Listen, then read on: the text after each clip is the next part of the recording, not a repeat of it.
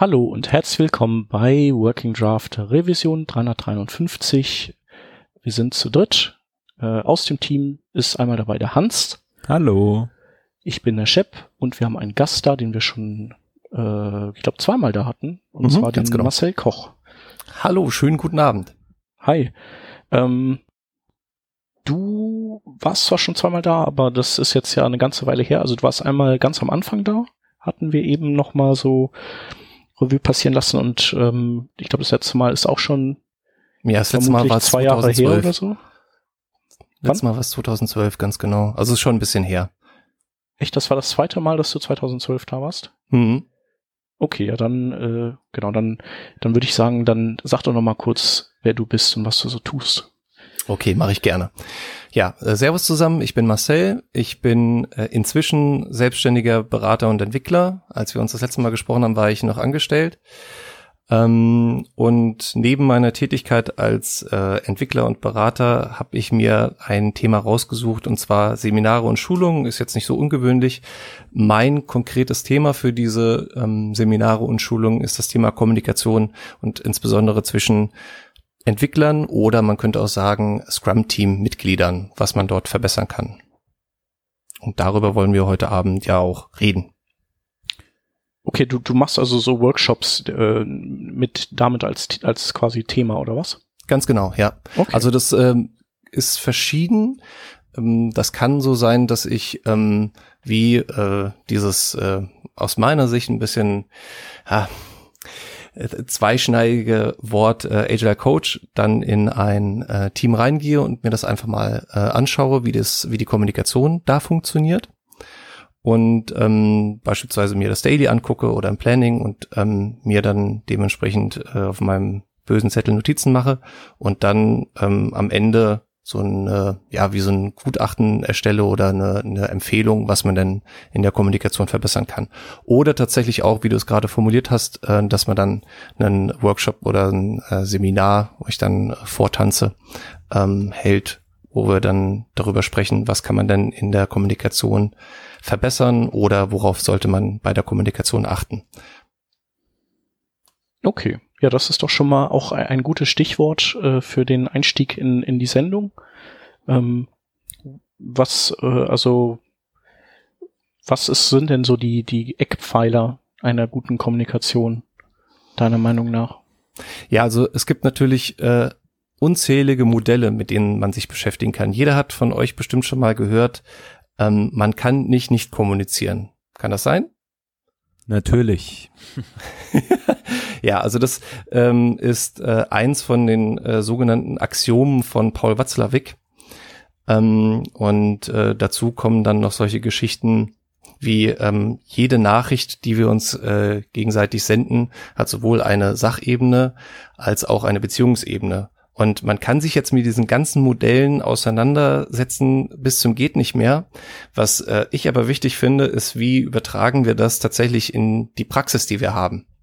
Also ähm, es gibt Modelle ähm, neben äh, diesen fünf Axiomen von, von Paul Watzlawick wie äh, NLP oder die vier Seiten einer Nachricht von Schulz von, äh, Schulz von Thun oder auch die Transaktionsanalyse.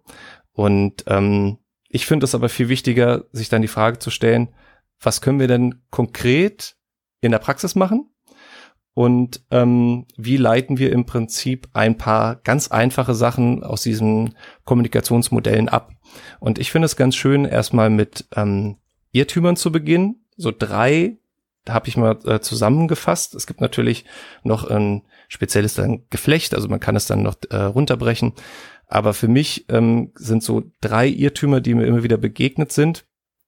Auf der einen Seite, mein Gegenüber tickt wie ich. Also ich bin jetzt äh, Frontend-Entwickler und dann gibt es noch einen anderen Frontend-Entwickler und mit dem fange ich an zu sprechen über Frameworks, über wie bestimmte Dinge laufen und dann stelle ich irgendwann fest, also irgendwie läuft das nicht so richtig und ähm, dann ist man dann eventuell frustriert und äh, fragt sich dann, warum ist das so? Aber sich grundsätzlich erstmal klar zu machen und bewusst zu machen, dass mein Gegenüber anders tickt als ich und dass ich äh, vielleicht auch herausfinden sollte, was so die Ziele und die Motivationen dahinter sind, ist, glaube ich, in der Kommunikation ziemlich wichtig. Das zweite ist, ähm, wenn man dann in einem Meeting innerhalb von einer Diskussion dann sagt, wir sind doch alle erwachsen oder auch äh, gerne genommen, lass uns jetzt mal sachlich diskutieren.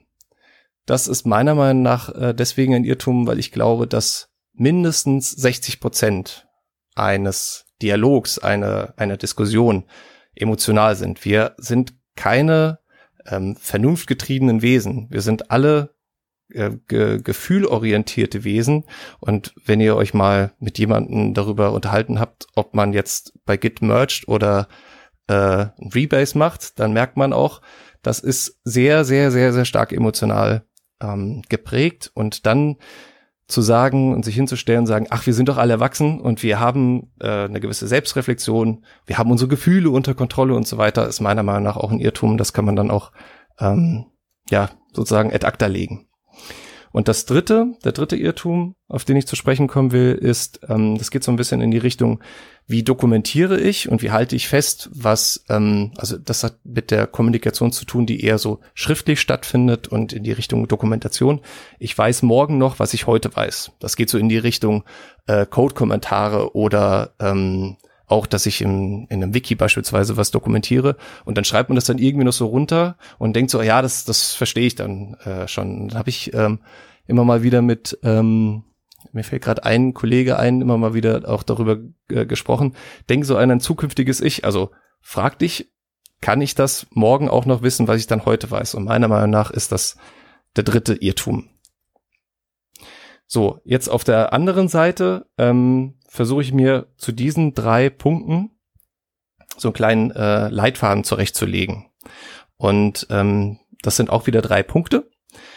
Und der erste, der ist, ähm, du musst dich auf dein Gegenüber einschwingen. Wir hatten ja als Irrtum, mein Gegenüber tickt wie ich. Deswegen hat man ähm, als Sender, als derjenige, der äh, etwas mit jemandem anderen oder jemand anderem eine Nachricht sendet, die, die Pflicht meiner Meinung nach, sich ähm, auf den anderen einzuschwingen, im Prinzip wie so ein SSL-Handshake. Ja, da ist es ja auch nicht so, dass die beiden schon wissen, wie ist der Key und dementsprechend muss man das auch machen. Ähm, dass man versucht herauszufinden, was sind die entsprechenden Werte, Ziele oder Motivationen, die jemand hat. Und dementsprechend kann ich dann auch mit ihm kommunizieren. Das dritte, äh, das zweite, Entschuldigung, das zweite ist, dass ich versuche, ähm, mich selbst kennenzulernen. Was bin ich denn für ein Typ? Also sich selbst über sich selbst bewusst zu werden und ähm, auch die Frage zu stellen, was ist mir wichtig, ähm, wie wirke ich denn auf andere, ähm, wie, welche Sprache verwende ich, etc., um dann das ähm, mit dem anderen abzugleichen und dass ich dann herausfinden kann, ähm, wie kann ich denn meine Sprache eventuell anpassen. Und das äh, dritte ist Missverständnisse, im Prinzip wie Paketverluste, das ich mir ganz äh, schön, dieses Bild. Ähm, die sind vollkommen normal, auch wenn man sich äh, die TCP-Verbindung etc. anguckt. Aber das Ziel ist es, dass wir sie reduzieren wollen. Und da gibt es zwei Sachen, die man machen kann. Das eine ist, man wiederholt.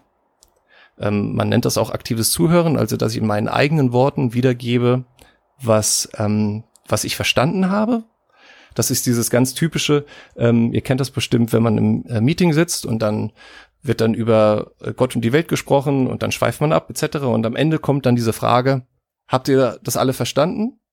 Alle nicken, sagen ja, ja, ja und dann gehen alle raus und ich garantiere, die äh, eine Hälfte hat was anderes verstanden als die andere, wenn man das in so in zwei Teile äh, bringen möchte. Und das Zweite, was man dann noch machen kann, ist, dass man ähm, sich entscheidet, dass man bestimmte Dinge lieber explizit formuliert als implizit. Also wenn ich etwas dokumentiere, wenn ich etwas bespreche innerhalb äh, eines Sprint Plannings beispielsweise, dann kann ich mir die Frage stellen, ja, ich gehe davon aus, dass der, ähm, dass der andere das schon genauso versteht oder genauso sieht wie ich. Aber ganz besonders, wenn man auch äh, noch nicht so zu lange zusammen äh, wenn man noch nicht so lange zusammenarbeitet, dann ist es wichtig, bestimmte Dinge oder ist es wichtig, explizit auszuformulieren und zu sagen, also für mich bedeutet das das und das und das. So, das ist dieses ganz grobe, von dem man äh, ableiten kann, was man ähm, sich in, ja, was man mit in die Realität nehmen kann, ohne sich im Detail mit diesen ganzen Modellen auseinandersetzen zu müssen. Könnt ihr damit etwas anfangen? Auf jeden Fall, ja.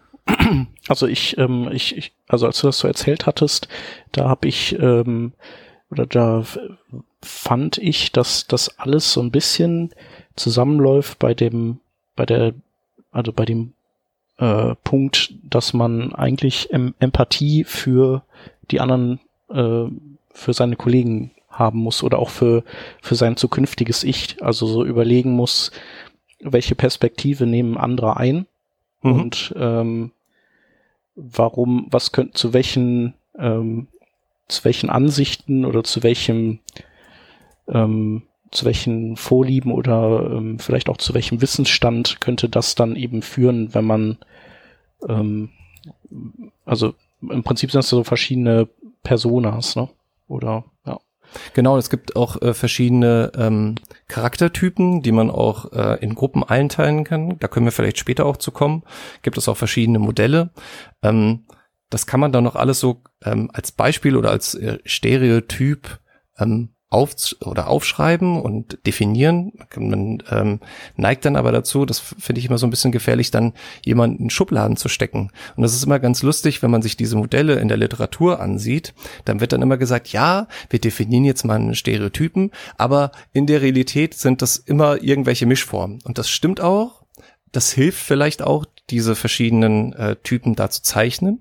Aber ich finde es eher wichtig, dass es, ähm, ich meine, es ist klar, dass, äh, wie ich das jetzt auch schon ausformuliert hatte, dass das nicht unbedingt einfach ist und dass es sehr anstrengend ist.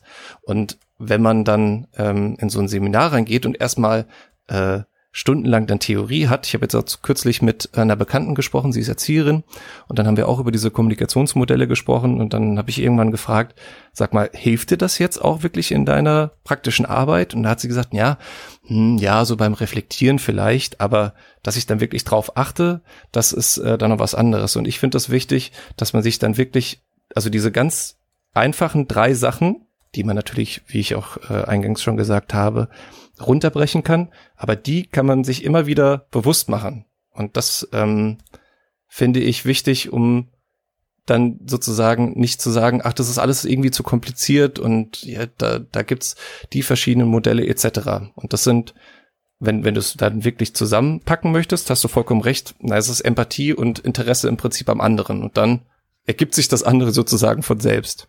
Und äh, da das nicht jedem so einfach fällt, kann man es ja versuchen runterzubrechen. Und ich habe da versucht, so im Prinzip die Mitte zu treffen. Ja. Ähm, du hattest ja einen Punkt, den der dritte, äh, dein, dein dritter Lösungsansatz ist, ähm, war ja dokumentieren.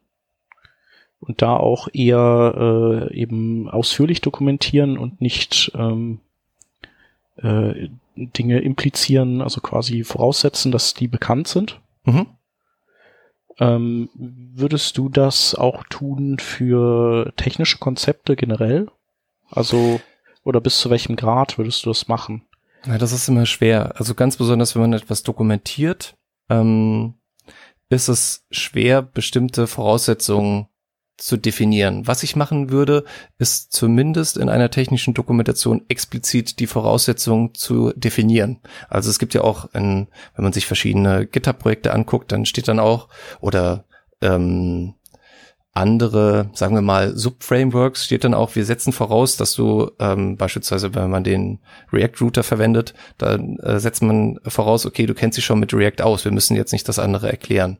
Und ähm, gerade wenn es um so eine interne Dokumentation geht, würde ich dann schon voraussetzen oder explizit diese Voraussetz äh, Voraussetzungen ähm, dort reinschreiben, äh, ähnlich wie so eine Systemvoraussetzung bei einem Computerspiel beispielsweise.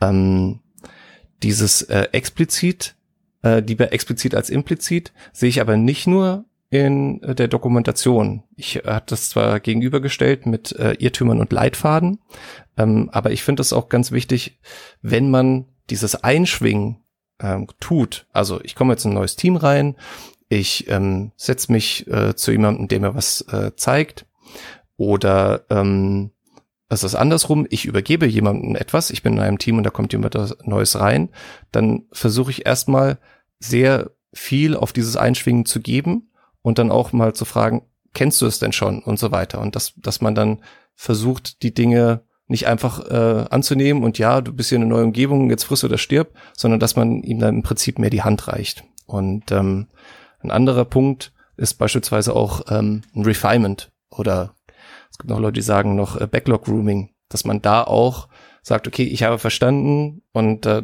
dann dementsprechend ähm, explizit ausdrückt, was dann der Fall ist. Da gibt sich dieses aktive Zuhören, also dass man in seinen eigenen Worten wiederholt ähm, und das explizit und implizit, äh, das gibt sich da so ein Stück weit die Hand. Wenn man jetzt ein Team hat, was grundsätzlich schon existiert und man kommt äh, da jetzt nicht neu rein, sondern das besteht einfach. Äh, und ähm, grundsätzlich läuft das Team, aber wenn man jeden Teamteilnehmer fragen würde, würde man vielleicht, würden die wahrscheinlich sagen, ja, bei uns läuft alles rund. Ähm, und dennoch gibt es ja ähm, Teams, die sagen, es läuft alles rund, aber es gibt immer so ein unterschwelliges Problemchen, sag ich mal, dass hm. niemand so richtig greifen kann, ähm, was auch nicht so richtig ausgesprochen ist, aber man merkt schon, da ist so ein bisschen eine Spannung drin. Ähm, Gibt es da Tipps, wie man so etwas eventuell lösen kann oder wie man da auf das, sag ich mal, auf das Problem, auf den Problemursprung äh, sozusagen stoßen kann? Mhm. Also auf den Ursprung wird, glaube ich, schwierig. Ähm, ich hatte ja vorhin über Paul Watzlawick gesprochen und ähm, eine Sache, die er dann auch noch sagt, ist, ähm, Kommunikation ist immer Ursache und Wirkung. Das Problem ist aber nur, dass man ähm, schlecht auf die Ursache kommt. Also äh, ein Beispiel dafür ist, äh, dass jemand äh, zu mir sagt, hier du, äh, du musst mir noch meine zwei Euro geben. Und äh, dann, äh, deswegen bin ich jetzt stinkig auf dich. Und dann sag ich, ja, aber äh, du bist so unfreundlich die ganze Zeit zu mir, deswegen sehe ich überhaupt nicht ein, dass ich dir die zwei Euro zurückgebe. Und dann dreht sich das irgendwie so im Kreis mhm. und dann weiß man nicht mehr, wo der Anfang ist. Also das mit der Ursache wird ähm, schwierig. Das mit dem ähm, Unterschwelligen kenne ich auch aus einigen Teams. Ähm, das hat natürlich, äh, klassische Beraterantwort, es kommt äh, sehr drauf an, natürlich mit den entsprechenden Charakteren zu tun. Was ich ähm, ganz äh, spannend finde, als Scrum Master, wenn ich beispielsweise eine Retro halten würde, dann ähm, habe ich es oft erlebt, dass Retros auf der Sachebene passieren, aber in Wirklichkeit eben Beziehungskonflikte ausgetragen werden. Also ja. ähm, dann diskutiert man dann von mir aus wieder über dieses Beispiel äh, Rebasen oder Mergen und äh, aber in Wirklichkeit äh, können sich da zwei nicht leiden.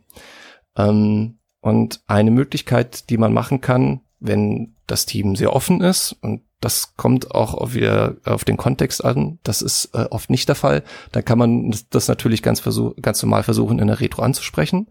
Auf der anderen Seite ähm, finde ich es spannend zu sagen, dass man sagt, okay, wir, ähm, ich, ich als Scrum Master würde mich dann hinstellen und sagen, ich glaube, wir haben bestimmte äh, Konflikte hier und ich gebe jetzt einfach mal jedem die Möglichkeit, verdeckt zu schreiben, was für Konflikte hier passiert oder hier äh, an der Tagesordnung sind. Und mhm. dann ähm, hängen wir die dementsprechend ähm, mal an die Wand. So, man muss natürlich dann auch dafür sorgen, dass man die Schriften nicht erkennt etc. Das äh, kann man auch vor der Retro schon sammeln.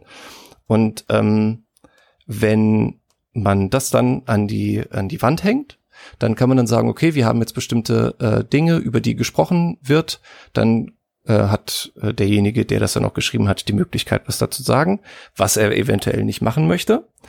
Ähm, aber was man dann auch machen kann, wenn man sich nicht offen dazu äußern, äußern möchte, du kannst natürlich dann dementsprechend fragen, will sich jemand dazu äußern? Wenn sich keiner dazu äußert, kannst du äh, hingehen und sagen, okay, dann machen wir jetzt ein Dot-Voting ähm, oder auch äh, nachträglich eine, ähm, ein anonymes Abstimmen, wer das denn genauso sieht. Und so kannst du dich so ein Stück weit hm. in der Gruppe an diesen Konflikt rantasten, dass du zumindest schon mal so eine Idee davon hast, was dann da passiert. Ich als Scrum Master würde auch immer sehr stark innerhalb von den verschiedenen Regelmeetings darauf achten, wie die entsprechende Kommunikation läuft und die Leute dann ähm, ansprechen. Unterm Strich ist es aber so, wenn du in einer äh, Situation bist, dass ähm, ein Konflikt da ist und einer von, sagen wir mal, es ist zwischen zwei Leuten und einer von den beiden möchte aber nicht, dass sich daran was ändert, wird es unheimlich schwer, das zu lösen. Was man da machen kann, ist, wie ich es gerade auch schon skizziert habe oder zumindest das versucht habe, sich von außen irgendwie daran zu tasten und die Möglichkeit zu geben, so, so eine Plattform zu geben, dass man schon mal irgendwie so ein, so ein wie, wie so eine Fackel hochhalten kann oder so mhm. irgendwie so eine Pfeifchen betätigen kann. Aber dann wirklich da von jetzt auf gleich dahin zu kommen, wird unglaublich schwer, weil diese ähm, Konflikte setzen ja voraus, dass ähm, man sich dem bewusst ist und dass man äh, das auch noch äh, offen diskutieren möchte. Und das ist gerade in ähm, so einem Kontext von einem Unternehmen, in dem es auch viel um Konkurrenz geht und um äh, ich will mein Gesicht nicht verlieren und ich bin der Größte und äh, ich weiß alles und so, ich über, überspitze das jetzt, ist natürlich schwierig. Aber du kannst versuchen, eine Basis zu schaffen, bei der sich jemand schon mal ein Stück weit ähm, öffnen kann. Und ich würde dann noch versuchen, ähm, verschiedene Einzelgespräche zu führen. Aber ähm, das machen nicht unbedingt alle Scrum Master so. Hm. Hilft dir das irgendwie? Äh, ja, also natürlich, äh, das hilft auf jeden Fall weiter. Es ist, ähm, es gibt natürlich immer verschiedenste Situationen in den Teams. Du hast ja schon gesagt, es kommt stark darauf an, ähm, wie die Teams gestrickt sind. Ähm, also ich, also ich frage mal anders. Ja. Ähm, wie laufen Retros, wenn ihr innerhalb von ähm, agilen Teams unterwegs seid? Wie, wie laufen die ab? Welche mhm. Themen werden da so diskutiert?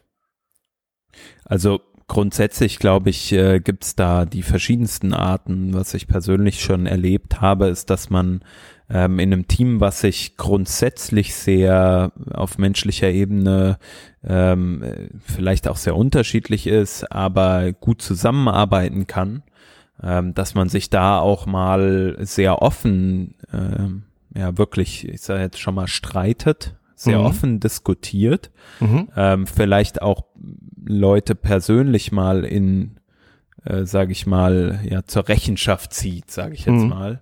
Äh, Klar läuft das dann vielleicht nicht immer so ab, wie man sich das wünschen würde und wie vielleicht auch jemand, der ein geübter Scrum Master ist und der weiß, wie Kommunikation funktioniert, sich das wünschen würde. Ähm, aber es gibt auch andere Retros. Alle sagen, es ist alles super gelaufen, es ist alles okay, der Sprint war gut. Ähm, und man weiß aber, äh, das, was du skizziert hast, ähm, zwei Personen können sich theoretisch nicht ausstehen. Hm.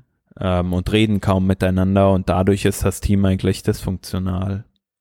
Ja. Also ja. da, da gibt's natürlich alle Ausprägungen. Ich glaube, es ist halt ähm, immer gut, wenn man einen Kommunikator dabei hat. Also ich glaube, es ist wichtig, dass, also das ist meine persönliche Meinung ähm, zum Thema Scrum Master. Es ist wichtig, dass man einen aktiven Scrum Master hat. Also du sagst, das ist eben schon jemand, der sich ähm, die Meinungen anhört, der auch mal vielleicht mal drückt, wo es weh tut. Mhm, ganz genau. Ähm, der auch mal jemanden persönlich zur, zur Seite nimmt und einfach mal auf, auf Probleme aufmerksam macht und nicht jemand, ähm, der meiner Meinung nach, äh, also da bin ich kein Fan von, der still in der Ecke steht, sich anhört, was die anderen machen und dann ähm, ja eigentlich äh, nur danach schaut, dass das Protokoll eingehalten wird hm. oder dass die Sticker an die richtige Stelle geklebt werden. Ich glaube, das ist, ähm, damit hilft man dem Team halt nicht und das ist meine Meinung, aber vielleicht bin ich da auch einfach noch nicht, äh, noch nicht, also habe ich da noch nicht genügend Erfahrung dann gesammelt. Ich sehe das ganz genauso wie du. Ähm, ich habe äh, auch verschiedenstes erlebt. Ich habe äh, auch einige Scrum Master erlebt, die Termine eingestellt haben und die sich dann äh, zum Daily hingestellt haben und gesagt haben, hier, das ist euer Daily. Fertig. Das war's. Ja. So. Ja. Ähm, ja. Aber das ist dann mehr so eine Geschichte äh, mit, wie ähm, agiere ich dann als äh, Scrum Master. Mhm. Ähm, ich ich würde als, als nächsten Punkt, wenn das für euch okay ist, es sei denn, Shep, du hast noch irgendwie Punkte? Äh, nee, also ich bin auch der Meinung, so dass ein Scrum Master äh, total wichtig ist, äh, weil der, weil der halt einfach nicht im, im Tages- oder so in, in dem Projekt an, an sich drin steckt und damit so ein bisschen so eine neutrale Position hat und die Leute dann irgendwie auch nicht äh, sich, äh, so die finden den halt erstmal grundsätzlich nicht, nicht doof. Ähm, hm. Die können ihn natürlich immer noch doof finden, äh, weil, weil er unangenehm wird irgendwann vielleicht. aber ähm, äh, so als neutrale Instanz finde ich den super, so als Kit und als jemand, der vielleicht so die Fühler ausstreckt, wie, wie so die Teambefindlichkeit ist und dann eben schaut, dass er Konflikte, die er äh, erkennt, irgendwie versucht zu entschärfen und so weiter. Also einfach das Team am Laufen hält. Und ähm, die Geschichte mit dem, das ist euer Stand-up, das würde ich okay finden, wenn, wenn das Team ein eingespieltes Team ist, das auch einfach äh, gut äh, zusammenarbeitet und ein Stand-up einfach äh, super über die Bühne kriegt, dann muss ein Scrum Master natürlich auch in so einem Team nicht unbedingt viel machen. Also er muss sich ja nicht sozusagen ähm, äh, per Definition einmischen müssen immer. Das stimmt. Also Scrum Master sollte immer aus meiner Sicht die ähm, das Ziel haben, sich selbst abzuschaffen. Wenn dann aber in so einer Situation, wie ich die gerade auch beschrieben habe, es schon dazu kommt, dass der Scrum Master hm, sozusagen angesehen wird und er dann aktiv sagen muss, das ist euer Meeting, dann ist es klar, dass, dass das Team dann noch nicht so weit ist. Und äh, ansonsten, klar. also es gibt, gibt dann auch äh, Teams, die dann einfach anfangen und dann merken, oh, der Scrum Master ist ja auch da. So, äh, das gibt es natürlich auch. Ja. ja. Ähm, aber äh, ich wollte noch ähm, eine Sache sagen zu dem, was du gesagt hast, Hans. Wenn das so funktioniert, dass sich die Leute sozusagen die Köpfe einhauen, dann wäre mir persönlich das lieber, als wenn man dann sagt, ähm, okay, nee, wir lassen das alle so unterm Deckmantel. Da, da gibt es ja. ja diese verschiedenen Teamphasen. Und wenn das dann ähm, dementsprechend die Storming-Phase ist, dann finde ich das nur, also es muss natürlich auf einer gewissen äh, professionellen Art sein. Nicht, dass man ja. sich da wirklich die Köpfe einhaut. Aber dann finde ich das ganz toll, dass man da sagt, ich habe jetzt den Mumm, das auch mal anzusprechen. Ähm, ja. Das ist noch ein guter Punkt, auf den ich äh, eben noch eingehen wollte, bevor du sagst, du wolltest äh, zum nächsten Thema, vielleicht probiere ich es äh, trotzdem mal. Also ähm, du sagst, äh, also ich persönlich habe die Erfahrung gemacht, dass, ähm, dass es manchmal äh, okay ist, nicht auf der sachlichen Ebene zu diskutieren, wenn man sich gut kennt. Zum Beispiel, wenn man lange äh, zusammenarbeitet und dann auch mal jemand einfach sagt, hier pass auf, mir passt das echt nicht und du bist echt manchmal so doof zu mir und einfach so einfach auch mal das rauslässt. Äh, mhm. Ich glaube, dafür braucht man aber eine gewisse ähm, ja, Erfahrung mit der anderen Person und es gibt Personen, die können das meiner Meinung nach annehmen und manche Personen können das nicht. Also annehmen im Sinne von, da ist es okay, auch mal so Klartext zu sprechen und mhm. vielleicht mhm. auch ein Stück weit ähm, ja äh, mehr ins Persönliche, im persönlichen Bereich, solange das nicht verletzend wird, äh, sich zu bewegen. Ähm, ja. Grundsätzlich finde ich es aber sehr schwierig, sich aus dieser ähm, Ebene des, des Professionellen herauszubewegen, finde ich. Also ich versuche, und das äh, fällt mir auch oft sehr schwer, äh, ich versuche mich in, in Meetings grundsätzlich das Persönliche so gut es geht zurückzunehmen. Nur äh, was mir oft schwerfällt, ist ähm, damit umzugehen, wenn eine andere Person ähm, das nicht tut. Also wenn ich merke, äh, ein, es entsteht jetzt ein Konflikt, es ist eine Diskussion und die Argumente gehen vielleicht aus, sag ich mal, die sachlichen Argumente. Äh, und ich bewege mich dann äh, oder eine Person bewegt sich dann auf die persönliche Ebene. Ähm, wie ich versucht habe, den in letzter Zeit zu äh, entgegnen, ist, dass ich das äh, ganz, also äh, dass ich mein Empfinden dabei ganz klar ausgedrückt habe, dass ich gesagt habe, hier äh, für mich persönlich fühlt sich die Diskussion jetzt äh, gerade sehr schlecht an und ähm, es bewegt sich nicht so, wie ich mir das vorstelle. Ähm, oder auch es bewegt sich nicht auf dem Level, wie ich gerne unterwegs wäre. Ich würde gerne lieber argumentativ äh, die Sachen beleuchten und nicht äh, mich in das nicht unprofessionell sagen, aber in das ähm, emotionale abgleiten lassen. Und hat das funktioniert? Also meine Erfahrung ist nicht.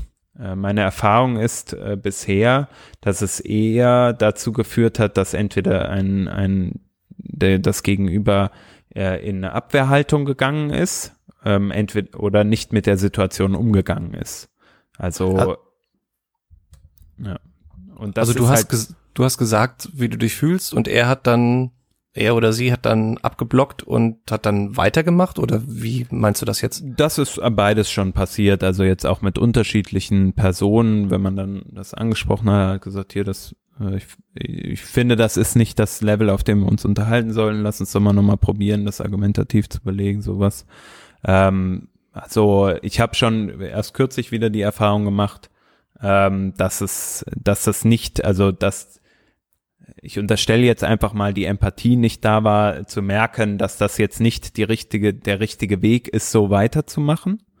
Mhm. Ähm, und ich habe auch schon ähm, gemerkt, dass dann halt das zwar aufgenommen wurde und dann aber nicht mehr über den Konflikt gesprochen wurde, sondern dass dann einfach gesagt wurde, so, ich mache halt zu. Also man spricht halt dann nicht mehr und schmollt sozusagen.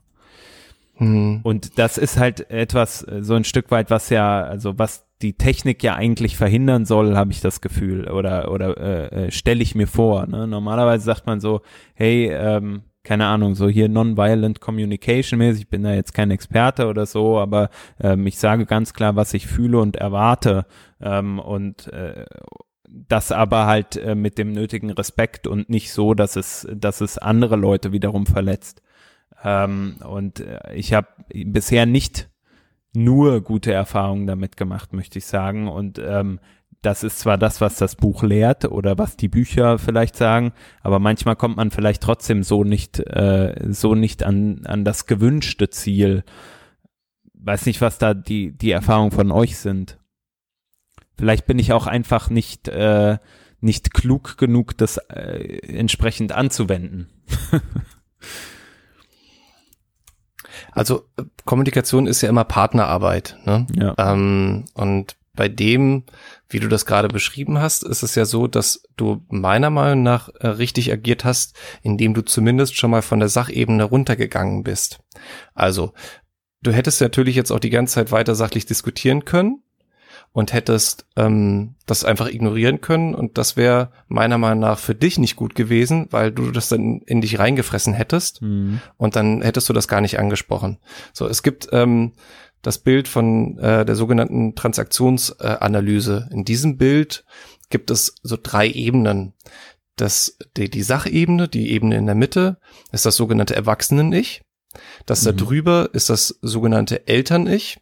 Da geht es ähm, um solche bestimmte ähm, Dinge wie der Normen und ähm, Ideen, wie bestimmte Dinge sein sollen, die werden dort besprochen. Und dann gibt es noch die, äh, ganz unterste Ebene, das ist die sogenannte Kindebene. Da geht es um Gefühle, da geht es ähm, tatsächlich um, um pure Emotionen und äh, nichts Rationales mehr. So. Mhm. Und wenn sich zwei Erwachsene, ihr habt, oder ihr habt vielleicht schon mal von diesem ähm, Ausspruch gehört, äh, ich bin okay, du bist okay. Das ist auch, äh, kommt auch aus, aus dieser Ecke. Und was man versucht, ist diese ähm, Kommunikation, die sachliche Kommunikation auf der mittleren Ebene zu, Ebene zu führen. Und dass man äh, sagt, äh, okay, ich bin okay, und du bist auch okay und so tauschen wir uns dementsprechend aus. Und was in der Situation der wohl passiert ist, wenn ich das richtig verstanden habe, dass dann, dass dir versucht wurde, im Prinzip zwischen den Zeilen klarzumachen, dass äh, du aus der Sicht de deines Gegenübers nicht okay bist. Mhm. So. Und darauf hast du ja dementsprechend dann reagiert. So, dann wart ihr beide ähm, erstmal so auf dieser ähm, auf der Kindesebene und dann in der Situation ist das ganz schnell passiert, dass man dann von der Kindesebene auf die Erwachsenenebene kommt, dass man mhm. dann belehrt. Ne? Und wenn man da nicht aufpasst, ja. also du hast ja gesagt, äh, ich, ich finde das jetzt äh, nicht in Ordnung und ich fühle mich auch nicht äh, auch gut so. Ja. Und wenn du dann noch einen Satz gesagt hättest von wegen, wie machen wir jetzt dementsprechend weiter, dann wäre das das äh, eine gewesen und dann kann es sein, also das ist auch haarscharf. Also das äh, ist wirklich Haaresbreite, dass man ähm, da auch äh, sehr schnell daneben liegt. Dann kann es sein, dass du dann auf diese Erwachsenen äh, Ebene, äh, auf die Elternebene gesprungen bist, also auf die mhm. ganz oben. ist äh, ein bisschen schwer, sich das dann noch vorzustellen, ähm, wenn man nicht, nicht sieht. Und dann hast du im Prinzip von oben nach unten kommuniziert und mhm. dann macht der andere zu und dann schmollt er. So. Ja. Und wenn man dann versucht sozusagen, hey, das finde ich jetzt nicht in Ordnung, so kann ich jetzt nicht weitermachen. So. Mhm. Und dann kann man versuchen, sich gegenseitig wieder ähm, nach äh, oben zu bewegen. Aber das ist, glaube ich, auch echt schwer, weil wenn sowas schon mal gestört ist, dann äh, gehört auch äh, einiges an Selbstreflexion dazu, um zu sagen, okay, ja, ich habe es kapiert und ja, wir beide heben uns wieder auf den, den gleichen Level. Und ich glaube mhm. auch, dass das ähm, in dem der ähm, dein Gegenüber schon damit anfängt, dir so Botschaften äh, schicken zu wollen, dann wird das schon echt schwer, dass du ihn dann wieder auf eine andere Ebene hebst. Mhm. Und wenn das so eine, wie gesagt, Kommunikation ist Partnerarbeit und wenn das dann nicht äh, in einem guten Ballwechsel funktioniert, ist das total schwer. So. Und wahrscheinlich ja. ist das Beste, was man da machen kann, dann in der Situation abzubrechen, wenn man sich das leisten kann. Äh, dann kippt man mal vor die Tür oder was weiß ich oder wartet auf den nächsten Tag. Ich glaube auch, dass das sehr schwer ist. Ja. Ja, also. Aber da hätte doch vielleicht auch äh, ein, ein moder moderierender, äh, meinetwegen Scrum Master, ähm, helfen können oder vielleicht auch müssen, äh, indem er erkennt, dass mhm. äh, die, die Diskussion irgendwie in, nicht an, ins Ziel führt und oder eben ausartet. Das gibt's ja auch manchmal, ne? Ja, das stimmt. Oder dass auch bestimmte Personen einfach ständig das Wort ergreifen und, und einen, äh, so, ein, so eine Runde dominieren. Das stimmt. Und dass die dann einfach einschalten und sagen, nee, so ist es ja nicht gut. Ja. Also so, lass uns das nicht so weitermachen. Das stimmt. Also das ist eine Möglichkeit, die man noch hätte, wenn, also ich habe jetzt das so verstanden, Hans, dass das so eine Zweierkonstellation war, in der du mit jemandem direkt diskutiert hast, oder habe ich das falsch verstanden?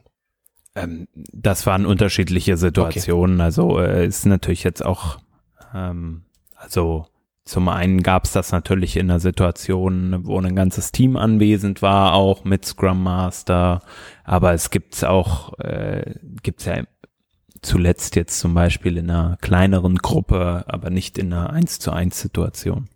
Ja, okay. Ähm, gut, dann hatte ich das missverstanden, aber dann ist es natürlich auch genauso, wie du sagst, Chap, dass äh, dann der Scrum Master, der der Moderator dann noch äh, einschreiten sollte, um bestimmte ähm, Wogen zu glätten und das also, auch dementsprechend zu führen.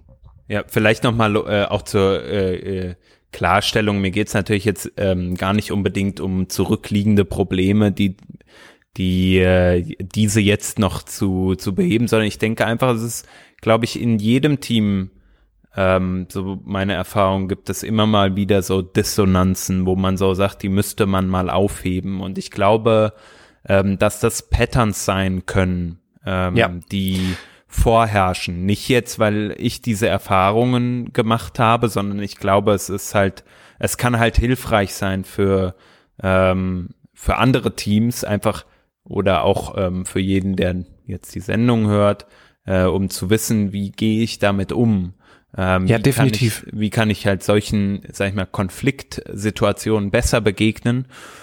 Oder brauche ich vielleicht auch einfach mal jemanden in meinem Team, der, ähm, der da ein bisschen mehr Erfahrung mit hat und der sich das einfach mal angucken kann und der dann mal zwei Wochen mitläuft und äh, ganz genau dann, dann mal sagt, ähm, hier passt auf, ich meine das und das beobachtet zu haben, können wir das mal klären, der vielleicht auch als jemand, der von außen kommt und nichts zu verlieren hat, in Anführungsstrichen, ja.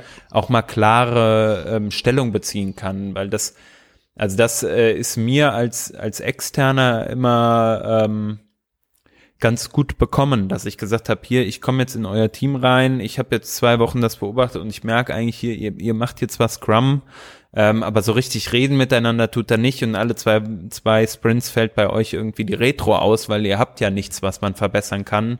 Äh, irgendwie finde ich, das äh, passt nicht so ganz, wenn ich mir das Ergebnis angucke, was ihr, ihr macht oder wie ihr miteinander redet und so weiter und so fort. Ganz genau. Da, da sind, glaube ich, Ansatzpunkte, wo man halt da einfach mal ähm, ja, wo halt Teams manchmal vielleicht so, einen so einen kleinen Schubser brauchen, um, um sich wieder in die richtige Be Richtung zu bewegen. Ja, das ist auch der Grund, warum ich ähm, immer argumentiere, dass ein Scrum Master am besten extern ist, weil er nicht so viel zu verlieren hat. Und gerade auch wenn der Scrum Master schon relativ lang mit dem Team zusammenarbeitet, ist es gar nicht schlecht, wenn jemand mal von außen kommt. Es müssen auch, es kann auch nur ein Tag sein. Ne?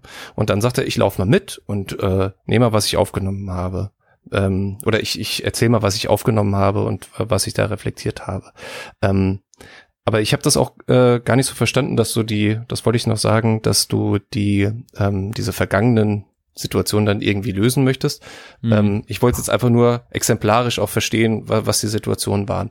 Und noch mhm. als Tipp für die, äh, für so eine Situation, wenn das eventuell zu zweit ist und nicht äh, kein Moderator da ist, äh, dass man einfach, ich habe auch schon so viele solche Situationen gehabt, äh, an dem ich dann oder in denen ich dann diskutiert habe, dann ist es gar nicht schlecht zu sagen, okay, pass auf, werden uns nicht einig, wir fragen einen Dritten. So. Ja. Und dann nicht einen Teamkollegen, sondern dann habe ich das so gemacht, bin ich raus äh, und ja, muss natürlich vielleicht jemand sein, der ein bisschen technische Ahnung hat oder bin ein anderes Team gelaufen und habe gesagt, pass auf, du weißt jetzt überhaupt nichts, wir schildern jetzt unsere ähm, unsere Argumentation und du entscheidest. So, und dann hat es das sofort äh, deeskaliert, weil dann ja. haben wir gesagt, okay, dann machen wir das, der entscheidet das und ja, das wir müssen dann entscheiden.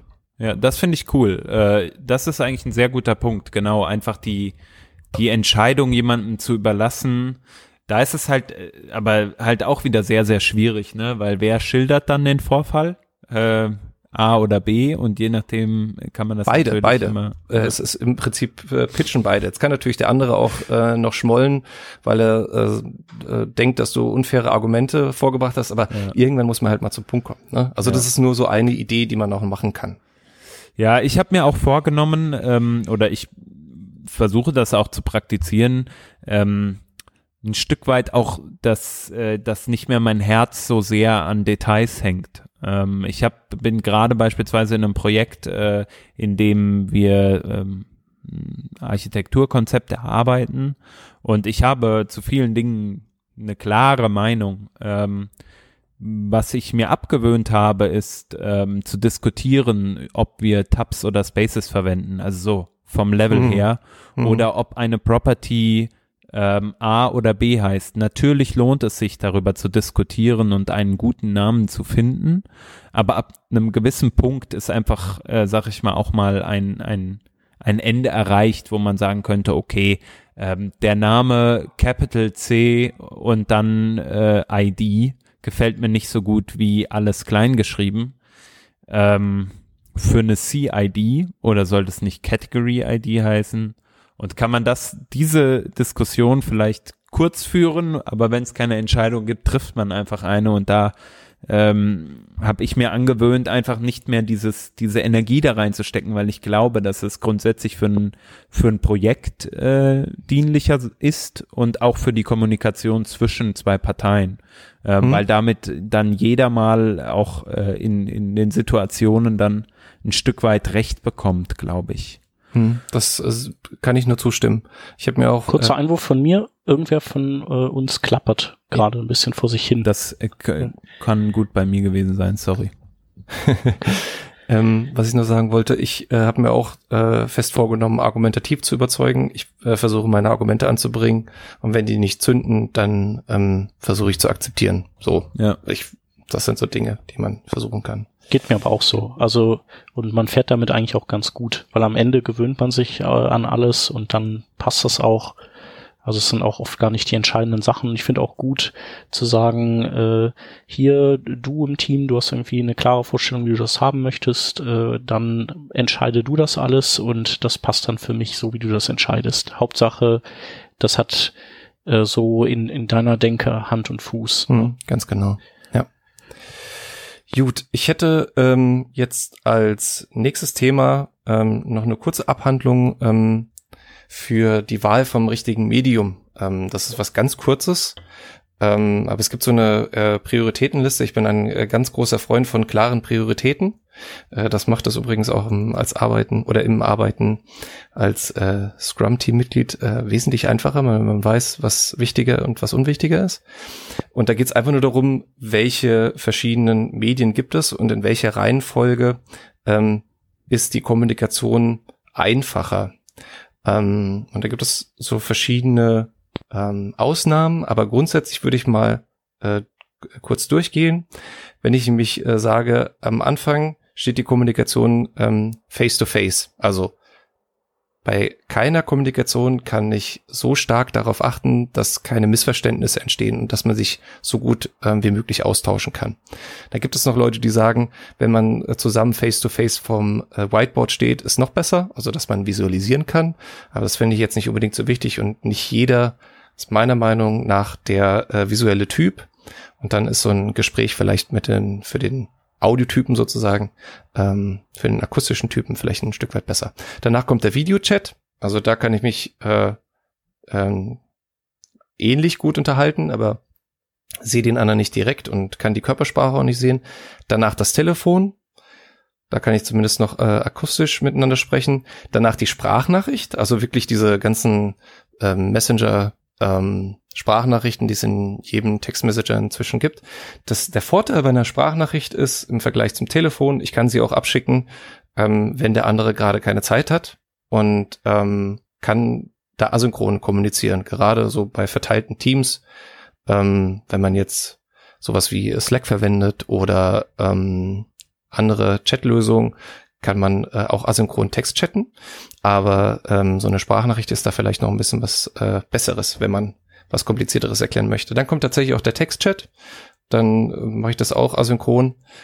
Ähm, also bin ich so äh, geeignet wie eine, wie eine Sprachnachricht. Dann kommt die E-Mail und ge gerade bei E-Mails, da würde ich später noch was zu sagen, ist es so, eine E-Mail ist für mich ein Brief ich, es gibt heutzutage so viele tolle Möglichkeiten der schriftlichen Kommunikation. Bitte, bitte, bitte, schickt doch nicht E-Mails, so dass ich, äh, wie hat das ein Kollege von mir mal gesagt, dass ich immer dieses Tetris-Spiel machen muss, dass ich äh, morgens reinkomme und dann fange ich an, die E-Mails zu löschen und dann am Abend sind sie alle weg und am nächsten Morgen fange ich wieder an, Tetris zu spielen. Also, dass man dann guckt, dass man, wenn eine E-Mail schreibt, dass man die behandelt wie ein Brief. Man spricht jemanden an, man äh, macht auch seine, seinen Otto noch drunter und dass man das so macht, wenn man längere Briefe schreiben möchte.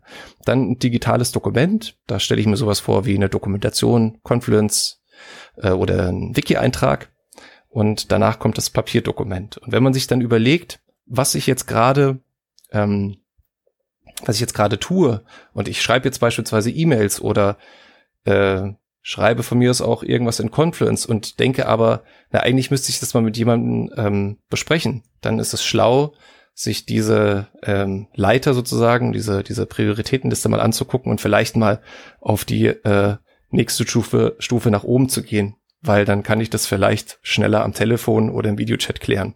Ähm, das hört sich total banal an, aber wie oft habe ich es schon erlebt und auch an mir selbst, dass man dann sagt, oh, der hat es nicht verstanden, ich schicke gleich eine E-Mail hinterher und so weiter. Und dann sollte man sich vielleicht auch mal selbst reflektieren und sagen, ich glaube, wir können das ein bisschen schneller klären. Also E-Mail finde ich ja äh, sehr schwierig.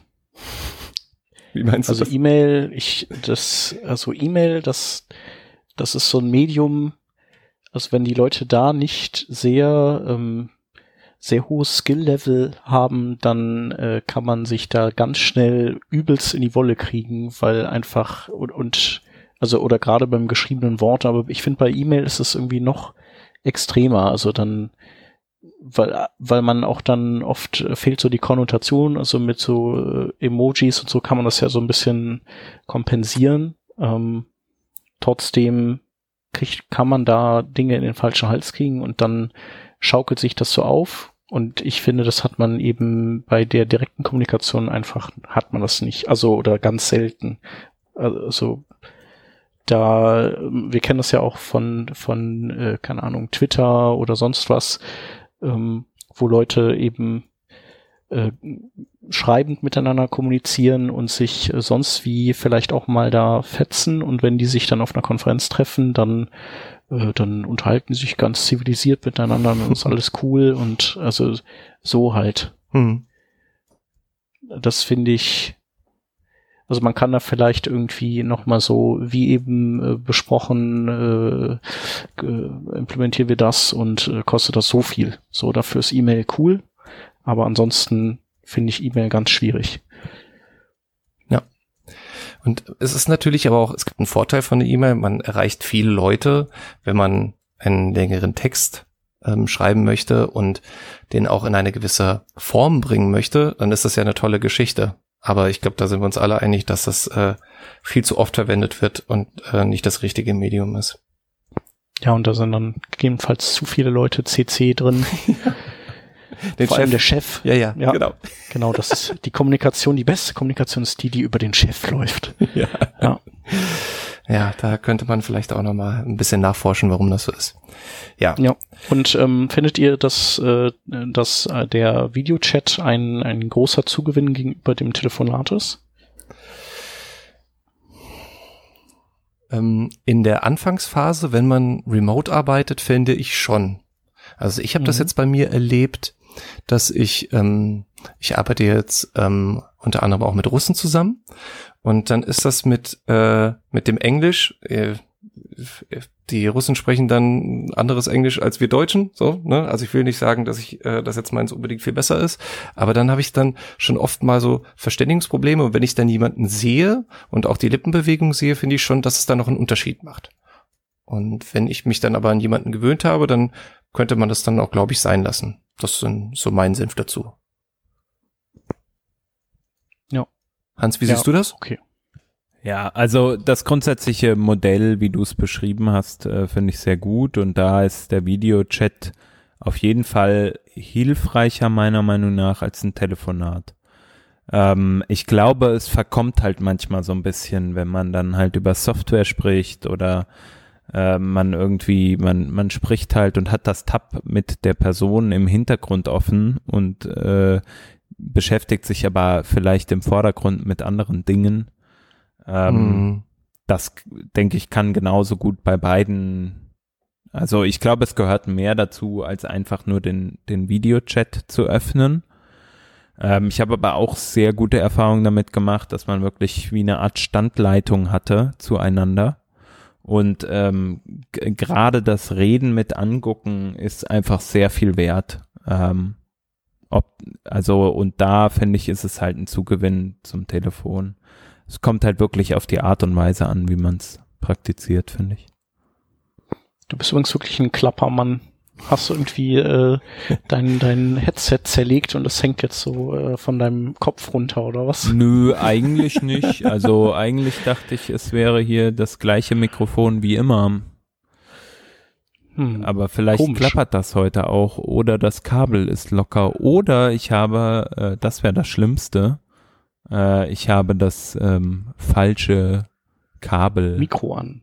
Äh, Ach so, an. ja, das könnte natürlich sein. Naja, aber das entschuldigen wir uns jetzt hiermit äh, für das Geklapper. Entschuldigung. Das kriegt man später nicht raus und das die nächste Folge wird dann wieder entklappert. Entschuldigung, also das, ich werde das mal untersuchen. Klappert's jetzt wieder? Nein.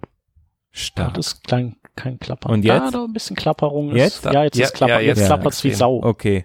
Falsches Mikrofon. Eieiei, dann ist heute aber eine Grausamsqualität bei mir und ich entschuldige mich dafür vielmals. Es tut mir leid. Okay. Halt mal das Kabel fest, dass er so ja. klappert. Jetzt das geht's? Ja, jetzt jo. geht's. Das Gut. Tolle ist ja, dass es auch gleich so bei dem, bei der Folge zur Kommunikation auch passiert. Ja. Das ist sehr gut. Hans, das hast du echt super eingefädelt. Ich habe das genauso getaktet. Ja.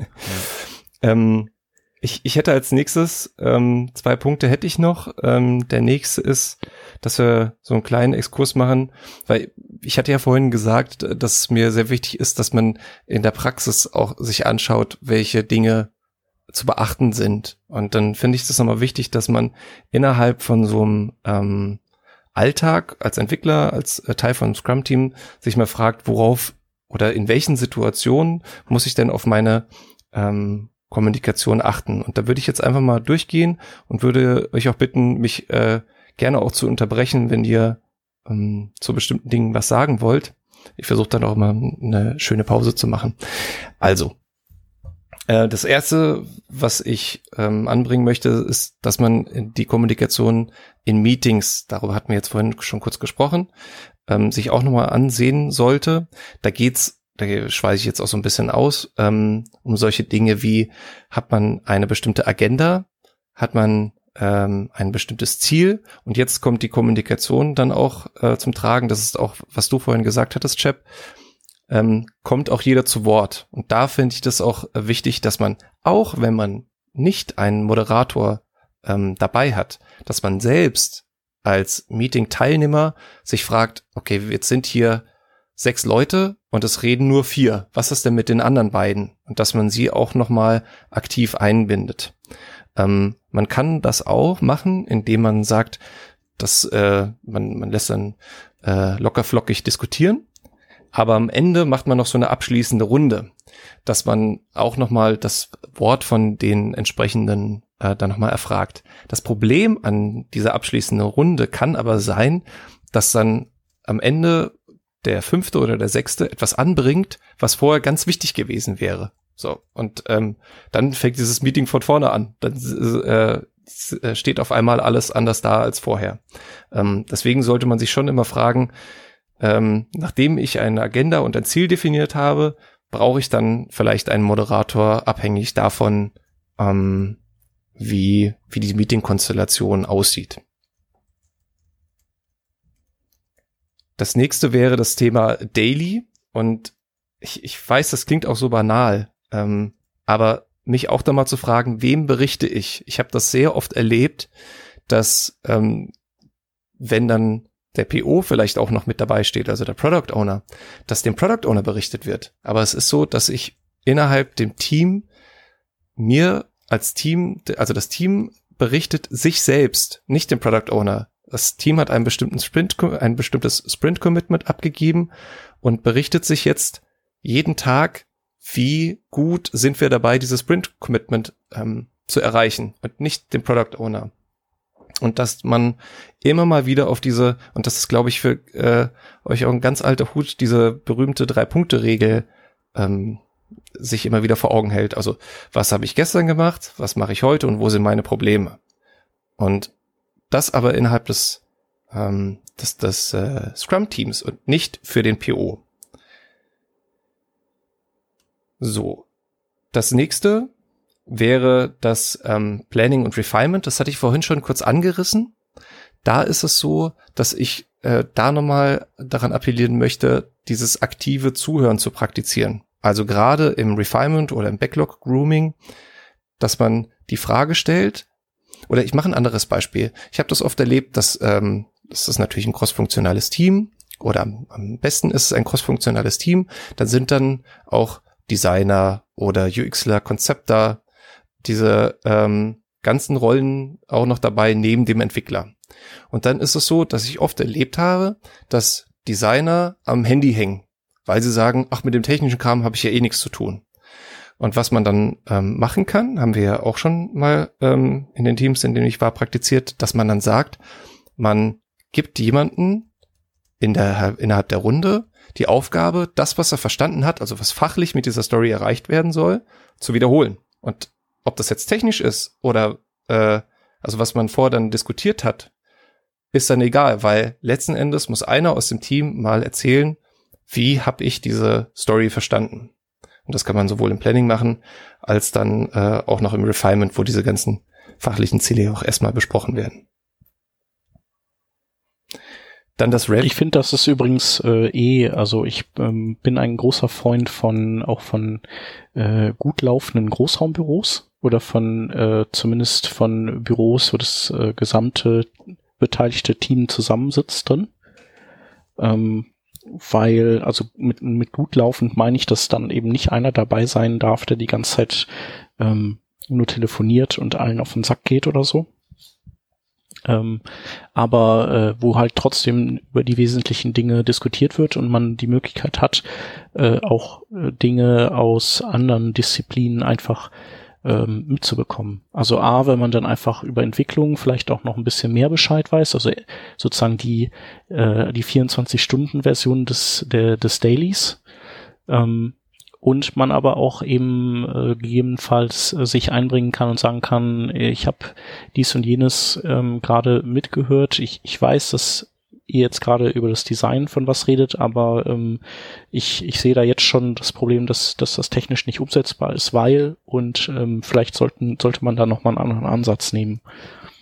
Ähm, also das finde ich schon super und kann das auch wirklich nur äh, befürworten, dass Designer sich auch ähm, Technikerkram anhören und umgekehrt. Und da ist, glaube ich, einfach der Schlüssel, dass ähm, und da sind so, das sind Programmierer manchmal so ein bisschen leider, das entgleitet denen dann, dass die sich dann so in Details verzetteln mhm. und dann irgendwie, wenn da, da nimmt dann auch rapide so das Interesse aller anderen Parteien ab, wenn die dann kein Ende finden. Und das gehört aber auch eigentlich ja nicht in so ein Daily rein. Also da muss dann auch wieder jemand sagen, Äh, ja, mag alles sein, aber also wenn das jetzt irgendwie kein Problem ist, das wir hier im Team lösen können, dann äh, setzt ihr euch nach dem Daily einfach nochmal zusammen hin und besprecht das. Vollkommen richtig, ja. Ähm, nach dem, also ich kann das nur unterschreiben und ich will auch jetzt noch nicht noch einen Satz ergänzen zu sagen, weil das absolut richtig ist. Deswegen mache ich einfach direkt weiter. Ähm, beim Review auch wieder die Frage, wen berichte ich? Ähm, es gibt Reviews, die laufen innerhalb des Teams ab. Es gibt Reviews, da ist äh, der PO zu Gast und sich dann auch ähm, mal die Frage zu stellen, wer ist denn jetzt hier die Runde und wie kommunizieren wir das? Wie bereiten wir das beispielsweise auch vor? Wie machen wir die Übergaben? Ähm, so dass wir nicht uns die irgendwie durch das Backlog klicken müssen und sagen, ja, da haben wir übrigens auch was gemacht. So, ähm, dann komme ich jetzt ein bisschen sogar in, ins mehr ins Eingemachtere sozusagen. Dann habe ich mir ein bisschen was zu den äh, Commit Messages überlegt. Ähm, ist nichts äh, Berühmtes, ist glaube ich auch äh, Usus, aber ähm, da gibt es immer noch Unterschiede. Da finde ich es sehr gut, wenn man in einer Befehlsform schreibt, was dieser Commit tut. Also man überlegt sich, was würde ich als äh, Sprachbefehl hm, formulieren, um das zu beschreiben, was ich hier gerade getan habe. Also nicht zu sagen, ich habe gerade zwei, zwei, drei Zeilen Code gelöscht, sondern was ist das Ziel dahinter? Ähm, und dann am besten vielleicht noch so eine äh, Ticket-ID. Aber ähm, warum äh, aber Befehlsform? Bitte?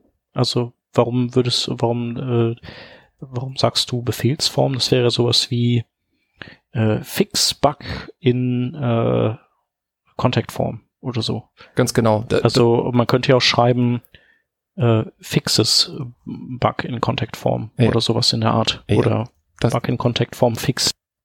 Das ist richtig. Ähm, es hat in, im Englischen den Vorteil, dass es kürzer ist und dass du dir die äh, dementsprechende Zeit dann auch sparen kannst. Ähm, und äh, außerdem beschreibt es dann noch äh, schön, oder es, es äh, bringt dich dann dazu, dir nochmal genau zu überlegen, wa was du da gemacht hast, anstatt äh, dich dann vielleicht dahin leiten zu lassen und zu sagen, ich beschreibe jetzt äh, ganz genau, welche Zeilen ich äh, gelöscht habe, etc. Das ähm, hilft nur ein Stück weit. Aber wenn du das dann dementsprechend noch anders ähm, beschreibst, genauso wie du es auch gerade gesagt hast, dann ist es auch in Ordnung. Ich finde es nur schön, sich ich daran glaube, zu orientieren. Das, das ist ja eigentlich auch, äh, liegt ja auch deswegen auf der Hand, das so zu machen, weil ähm, äh, letztlich ähm, geht, sagt dir ja sowieso, was du gemacht hast. Ne? Also ob du was hinzugefügt hast, äh, also eine Zeile oder oder eine Zeile verändert hast oder was gelöscht hast. Also deswegen wäre das ja eigentlich auch ein, eine Fehlbedienung, äh, sowas in den Commit-Message reinzuschreiben. Ja, ähm, du kannst ja immer mal gucken in dem Projekt, in dem du bist, wie viele Commit-Messages mit Edit beginnen added uh, three classes, bla bla bla bla bla. Das ist uh, so eine Geschichte. Da würde ich dann lieber davon sprechen, dass man ähm, ein bestimmtes Feature implementiert hat. Ähm, ja. Support, bla bla bla bla bla, was weiß ich. Support äh, ja. CSV äh, Export for äh, Digits, keine Ahnung. Ja, ja, auf jeden Fall. Ja. Ähm, dann eine ähnliche Geschichte, Code-Kommentare. Und dann dieser alte Satz, äh, guter Code kommentiert sich von selbst. Das heißt, er muss nicht kommentiert werden. Ähm, äh, kann man anhand der Funktionsnamen und Variablen etc. ablesen. Ich bin auch übrigens ein ganz großer Freund von sehr sprechenden Variablen und sprechenden Funktionsnamen, auch wenn sie ein bisschen zu lang sind. Aber ich bin jetzt gerade auch wieder im Projekt, in dem dann ganz viele Abkürzungen drin stehen und in äh, dem den übersetzten Texten, also für wegen der Internationalisierung, ähm, sind da die ausformulierten Sachen drin, die heißen dann ganz anders und ich finde dann überhaupt nicht wieder, was das, äh, was das dementsprechend ist. Ähm, das nur am Rande. Also guter Kom Code kommentiert sich in einer gewissen Weise selbst und ich war auch in Projekten schon, bei denen ich äh, so eine äh, Funktion gesehen habe, dann stand dann Update Content und drüber stand ein Kommentar Updates the Content. So, äh, nee, weil meiner Meinung nach sollen äh, Code-Kommentare etwas erklären, was sich nicht, was sich erstmal nicht selbst erklärt. Deswegen äh, bin ich immer dafür, sich die Frage zu stellen, ist das etwas, was ich wirklich kommentieren muss oder sollte ich nicht besser nur das kommentieren und das wäre, äh, wie gesagt, mein Rat, dass man nur etwas kommentiert, wenn man das liest und denkt, also irgendwie ist das seltsam und ich will verstehen, warum, dass man ähm, dem äh, zukünftigen Ich vielleicht oder auch äh, seinem Kollegen das nochmal die Hand gibt, dass man das besser versteht. Ja, macht Sinn. Dann ähm, Code Reviews und äh, Pair Programming. Und das ist für mich auch eine ganz tolle Geschichte, wie man sich einschwingen kann. Also ich hatte vorhin skizziert, man kommt in ein neues Team rein ähm, und versucht bestimmte Dinge zu lernen. Und da finde ich das ganz toll, wenn man sich dann zu einem, was weiß ich, es gibt einen Bug, was ganz einfaches, dann setzt man sich zusammen hin.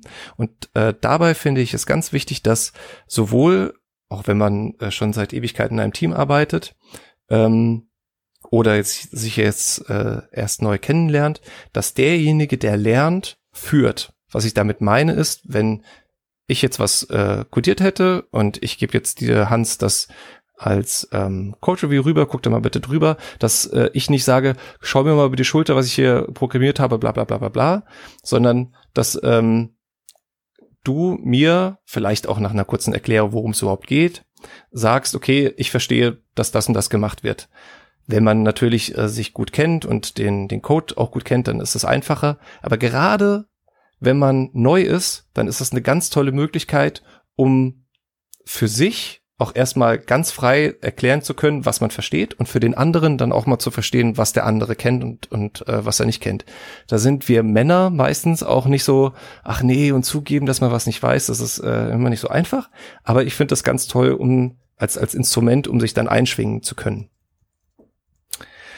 Und als letztes habe ich dann noch die äh, Remote-Arbeit. Also wenn man tatsächlich nicht in einem Büro sitzt, finde ich es äh, so eine tolle Geste. Da gibt es verschiedene Meinungen drüber. Ich finde es äh, ganz äh, schick, wenn man äh, dann so ein Tool nutzt wie Slack oder Mattermost oder Discord, wie sie alle heißen, dass man dann auch so ein, ähm, ob es jetzt Town Square ist oder ein anderer Channel, bei dem man dann sagt, hallo, ich fange jetzt an zu arbeiten, ich bin jetzt da und dann noch sagt, ich gehe jetzt Mittagessen und so weiter, dass man einfach mehr so das Gefühl hat, ach ja, hier ist jemand da oder eben auch nicht. Ähm, da gibt's dann wieder Leute, die sagen, ach, das spammt uns ja das Ding zu. Ich finde es halt schön, dass man ähm, da ein Stück weit in Interaktion tritt.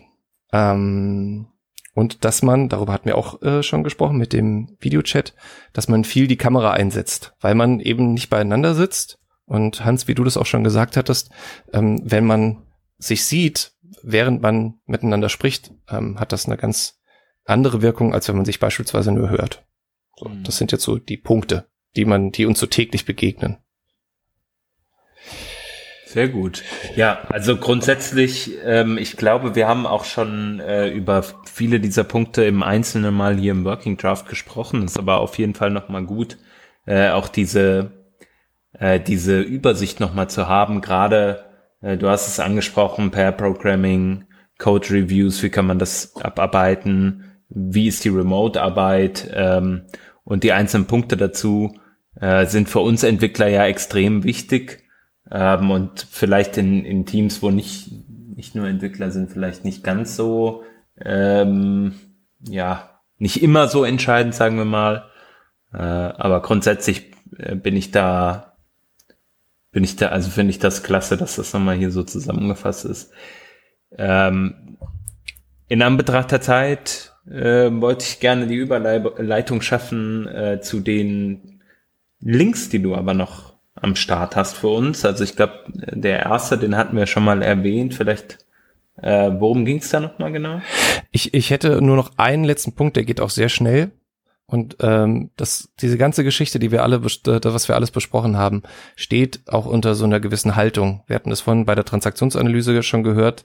Wenn ich nicht der Meinung bin, dass die anderen okay sind oder nicht der Meinung, dass ich okay bin, so um äh, diesen Sprechen nochmal wieder anzubringen, dann ist diese ganze Kommunikationstheorie äh, auch für die Füße. Weil wenn man nicht will, dann ist das, äh, ist das nicht. Und ähm, wenn ich denke, was äh, für mich ein Team ausmacht, dann gibt es auch äh, verschiedene ähm, Möglichkeiten. Es gibt Leute, die sagen, die anderen sollen mich in Ruhe lassen. Ich mache das jetzt hier alleine. Ähm, meine persönliche Haltung, das wäre wirklich der letzte Punkt, ist, ähm, Team arbeitet Hand in Hand. Wissen ist auf mehr als zwei Köpfe verteilt. So dieser Busfaktor, von dem der Peter immer spricht, der sollte dann, der kann dann auch eintreten und das Wissen ist nicht weg. Und man ähm, sollte eine Offenheit anstreben, die so stark ist wie möglich, du hast das vorhin skizziert, ähm, dass man sich auch mal sozusagen die Köpfe einhauen kann und sehr offen sprechen kann. Das wollte ich einfach nur als Abschluss noch sagen. Ich hoffe, das ist okay. okay. Klar, auf jeden Fall. Nee, aber klingt gut und schlüssig und ähm, glaube ich, braucht aber auch seine Zeit, bis Teams dahin reifen und äh, die sich, die sich dann super eingespielt haben. Ja.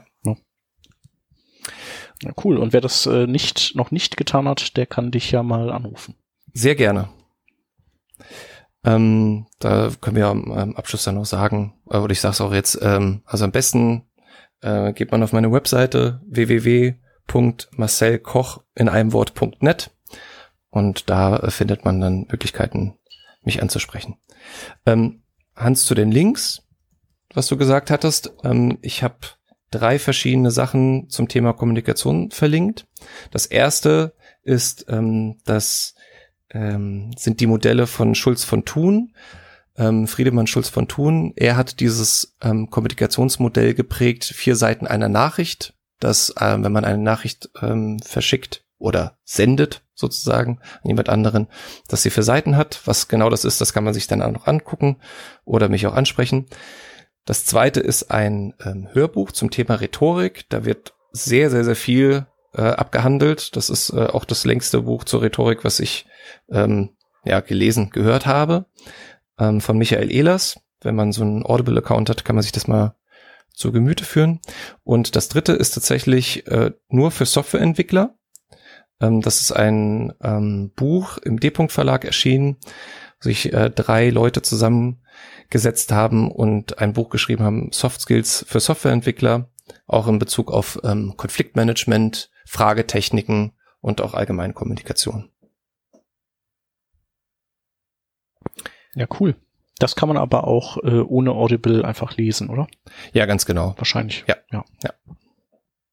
Das gibt es nicht bei Audible, das ist tatsächlich, es gibt eine Kindle-Version, äh, aber ähm, das ist tatsächlich ein ganz normales, in Anführungszeichen, okay. Buch. Ah, okay. Ja.